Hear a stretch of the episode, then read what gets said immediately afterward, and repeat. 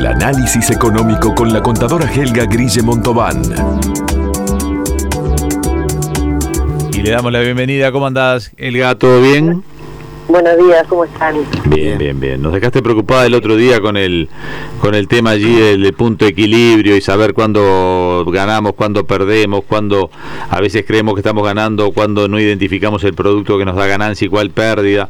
Es más, después tuvimos una charla con con Manuel del Gran Sportman a los dos días, en donde él eh, sacaba el mismo tema en cuanto a la ampliación del horario, decía este está difícil ampliar el horario porque hay que sacar las cuentas bien de, de si terminás ganando o no, o si los domingos le vale la pena quedarse abierto vale, o le vale más la pena cerrar. Es decir, cómo, cómo eso los comerciantes eh, tienen que estar pendientes. Pero no sé de qué tema hablamos hoy.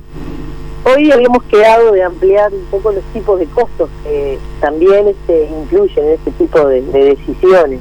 Bien. Cuando uno va a invertir o va, a agrandar algo o va a achicar y reducir o quiere racionalizar, digamos, eh, hacer unas mejoras en cuanto a costos, este, es muy importante saber clasificarlo, porque cada costo, luego, este, o sea, si no sabemos cómo se comporta, es difícil que lleguemos al, al origen de, cómo se generan, ¿verdad? Y lo mismo para tomar decisiones, este, poder evaluarlas bien. Entonces, una primera gran clasificación de costos que toda la mayoría de las personas manejan son los costos fijos y los variables, ¿verdad? Sí. Los costos fijos son los que los tengo dentro de, las cosas que tengo contratadas dentro de mi estructura y que no varían si vendo más o vendo menos o produzco más o produzco menos. Claro, ahí es medio confuso el tema de, de la luz si la pongo en el costo fijo o en el costo variable, porque a eso iba. O el agua también. Variable, estamos hablando de 100% fijos y 100% variables. El alquiler, por ejemplo, el alquiler es fijo. es un costo fijo, a excepción, por ejemplo, de los shoppings, que ahí son semivariables. O, o, este, perdón, sí son... Porque les cobran comisión sobre la venta. Que tienen un piso, es decir, yo este, tengo un costo fijo, que por debajo del cual nunca pago, y luego se va este, incrementando a medida que vendo más. ¿De verdad es así? los dos componentes, ¿verdad? O sea, yo puedo pagar, por ejemplo, por decir algo, 50 mil pesos de, gastos de un alquiler fijo, pero si me paso determinada venta, empieza a correr un porcentaje sobre las ventas. Entonces, ahí es donde este, es importante clasificarlos bien. Un alquiler normal, digamos, estándar fuera de, esos centros comerciales o de esos arreglos, o sea, si me alquilo un local en la calle, este, normalmente es un, costo fijo, ¿verdad? puede estar expresado en pesos, en dólares, en UI, pero es fijo. Después están los costos escalonados, estos son importantes porque, por ejemplo, yo atiendo mi comercio con dos personas. Las dos personas, los dos solos son un gasto fijo. Pero si paso determinadas ventas, sé que voy a necesitar una tercera persona. En ese caso, es un costo que se le denomina escalonado, o sea, va aumentando de escalones en forma fija, pero este, aumentando luego otras clasificaciones son según en qué área de la empresa se dan, pueden ser en distribución y logística, en administración, costos de financiamiento, o sea, los, costos de cómo este, el dinero que pido prestado, ¿verdad? Si necesito financiar mi, capital de trabajo, costos de producción, eh, costos de marketing, de promoción.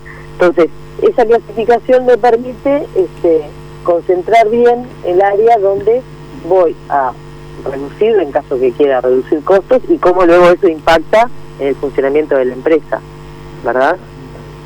Ahora, esos son los costos que tradicionalmente se manejaron, pero hay otros costos que muchos comerciantes no manejan, que son, por ejemplo, lo que usted mencionaba el, miércoles pasado, costos hundidos. Eso. Costos hundidos son aquellos que ya los ya los hice, en el caso, por ejemplo, de quiero abrir una unidad nueva de negocio, o como en el caso de, Manuel, que, quiere extender el horario, bueno, de pronto, este, si ya hizo una inversión en una publicidad anunciando que va a abrir, ¿verdad?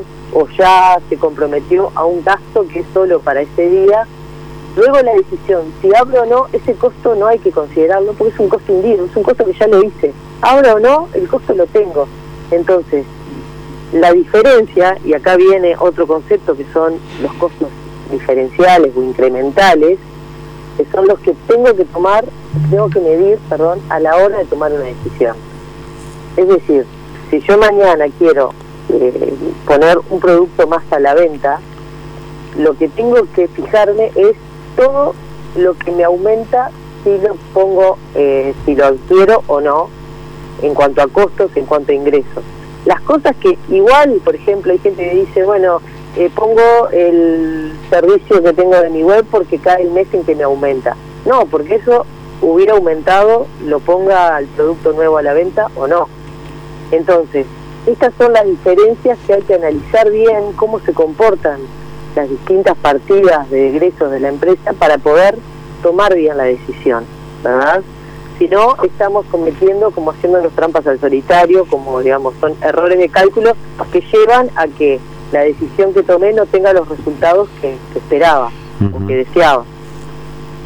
Claro, achicar, achicar mucho el negocio igual puede ser mal negocio también, porque me voy a perder el volumen de venta y capaz que si en algún componente necesariamente tengo que apostar, porque esa debe ser la gran duda que le surge al comerciante, ¿cuándo apostar a que esto va a mejorar cuánto tiempo, cuál es el riesgo de apostar a que va a mejorar o cuál es la ventaja de achicarme, pues si me achico mucho, capaz que pagué despidos y después recontratar es como que estoy pagando despido, recontrato, es decir, ahí debe haber una, una confusión también importante en un comerciante, me imagino. Es, es, una, es una decisión difícil de tomar, pero también difícil de calcular. Acá la recomendación y lo que sí siempre nos funciona es decir, me hago los números en, en el momento después, en lo que viene, con la decisión que tomé y los mismos números sin la decisión que tomé. Entonces ahí puedo valorar, comparando los dos escenarios, los dos cálculos, en forma mucho más objetiva. Pero para eso, insisto, tengo que saber cómo se comportan esos costos, ¿verdad? Sí, lo que pasa es que lo que me da la impresión de que lo que pasó con la pandemia es que nadie sabía cuánto iba a durar, ¿no? Por ejemplo, una rentadora de autos, me imagino, que en Estados Unidos salieron a vender autos. ¿no? Dijeron, vamos a achicar, ahora no hay autos para comprar, por ejemplo. Claro, ellos subieron los costos. Ahora en Estados Unidos alquilar un coche vale el doble o el triple de lo que valía antes, pero están sin autos. Lo que pasa es que en esos casos, digo, es eh, hay una situación mundial de, abastecimiento que no se hubiera previsto. Eh, son decisiones, estamos en un extremo, ¿verdad? Por eso, por eso te digo, la pandemia complicó todo. Sí, sí, complicó todo y este y, por eso era importante empezar la pandemia desde un punto de planificación importante. Claro.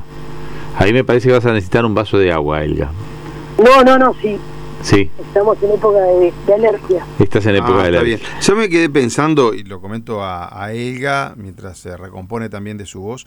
el otro día nos decía el dueño del Sportman que él ve que hay mucha, mucha gente joven, por ejemplo, y está muy bien eso, emprendedores que abren su mm, primer restaurancito, su primer lugar de comidas, que son buenos chefs además y ofrecen un buen servicio en cuanto al producto, en cuanto a lo rico que son los platos. Sin embargo, lo que nunca calculan es la gestión del negocio, ¿verdad? Sale con toda la fuerza, el uruguayo a veces el así como está que no hace nada está este otro joven que trata de hacer, pero que tiene que calcular los costos, esto que nos está explicando Elga y que me parece que se tiran un poco al agua, ¿no? A ver qué pasa. Y claro, el margen de error allí o de riesgo es bastante alto también. Es, re importante hacer la planificación de los negocios que se vayan a abrir. A mí me pasa por formación profesional de entrar a un local nuevo, mirar la cantidad de mesas, la cantidad de veces que ya en el aire calculo que tiene que rotar esas mesas a la noche para pagar todos los sueldos de mozos que estoy viendo, todos los sueldos atrás de cocina que no estoy viendo. es gracioso porque le, eh, le, estás haciendo estás haciendo el trabajo estás haciendo el trabajo mental y gratis y bueno, es de formación pero me, me, llama la atención, eh, o decir, no, pero ¿cuántos días tiene que trabajar este local lleno para llegar a su punto de equilibrio, verdad? Y sacando números muy en el aire que seguramente cuando uno se sienta y afina y son peores siempre. exacto son mucho peores siempre. Un poco conversando lo, que decía eh, más allá de que tampoco nadie hace un estudio de mercado pero por lo menos el número de los de los gastos sí conocidos y del punto de equilibrio sí conocido que voy a tener este es importante y no requiere mayores inversiones que la que van a hacer porque ya un estudio de mercado a veces implica contratar muchas horas de, gente haciendo encuestas, consultores. Sí, ya arrancar con 3, 4 mil dólares abajo, por lo menos. Helga, tengo una consulta. Eh, Hoy, hablábamos un poco de lo que fue la, digamos, la emergencia y cómo afectó el tema de los autos, que te, lo trajo a colación un poco Gatti, lo que era el arrendamiento, no conseguir el auto. Imagino que en muchísimos rubros de los que tú tendrás en el estudio también hubieron emergencias de todo tipo. ¿Cómo, cómo, cómo fue en el, caso del estudio para vos, este, la pandemia, tener que reestructurar un montón de cosas? hubo muchísimas más eh, consultas, me imagino, ¿no? Sí, las consultas y la gente que quiso eh, profundizar mucho más en los números que normalmente se hacen fue un tema general, ¿verdad? Este, en la pandemia hubieron, digamos, dos, dos puntas que se trabajó mucho, que fue la primera, eh, evidentemente, cómo hacer para no perder dinero cada mes, o al menos perder la menor cantidad de dinero posible. Pero a eso, lo, como que son, en la mayoría de los casos, mucho con, con mucho más peso, la parte financiera porque digamos, yo puedo estar perdiendo dinero mientras pueda estar trabajando y apostando a, que pase esto, que el mercado se recupere y yo poder seguir abierto y funcionando. Entonces muchas veces, este, en muchos casos, la parte financiera de decir poder eh, cumplir con mis obligaciones, poder este, financiar eh, eh, las compras y, seguir atendiendo a, un segmento de mis clientes al menos que que no puedo perder porque son un punto clave de, de, la existencia del negocio en sí. Entonces, ahí era como una combinación entre dónde racionalizo con las herramientas que tengo, ¿verdad? digo, la herramienta, la primero que, que, usó todo el mundo fue el seguro de paro. Sí, sí, sí. Porque es que cerrar una empresa, y capaz que ya lo dejamos como próximo tema, en algún momento lo tomamos, yo escucho a los empresarios uruguayos medianos, chicos o grandes, cerrar una empresa es carísimo. Es, hay que poner un volumen de dinero tan grande que a veces ni siquiera lo tienen. Entonces te dicen, mirá, no cierro porque no puedo cerrar, digo, no tengo plata para cerrar el negocio. Mientras tanto me voy manteniendo, voy perdiendo plata, pero no puedo cerrar. Claro, lo que pasa es que también eh, cuando uno planifica, conoce sus números, va tomando decisiones, lo que hay que evitar es llegar al punto en que no hay lo que hacer, digamos. ¿Verdad? Los costos, que, había varios profesores este, que te decían los costos de bancarrotas en, sus libros, este, son estos, es decir, yo normalmente pago más multas y recargos y cosas y precios más caros que mi competencia solo por estar funcionando mal, por pagar tarde, por, por siempre estar desfasado y llega un punto en que no, te, no puedo funcionar, no puedo de las decisiones de los contratos, ya sea laborales o de alquileres. Pero lo dejamos para, para la próxima, Elga, ¿te parece? ¿Cómo no? Me parece este, y ya de paso recomendamos que aquellos que hayan quedado enganchados con la charla y que tengan dudas porque tienen un pequeño comercio, tienen de repente que consultar algo, bueno, que pueden acceder a Elga a través de la web que es www.consultoriegestion.com.uy o si no por mensaje de WhatsApp al 098 454565. Gracias por hoy, Elga. Nos reencontramos en la semana que viene, nos reencontramos el miércoles. Sí, perfecto. Muchas gracias. Abrazo.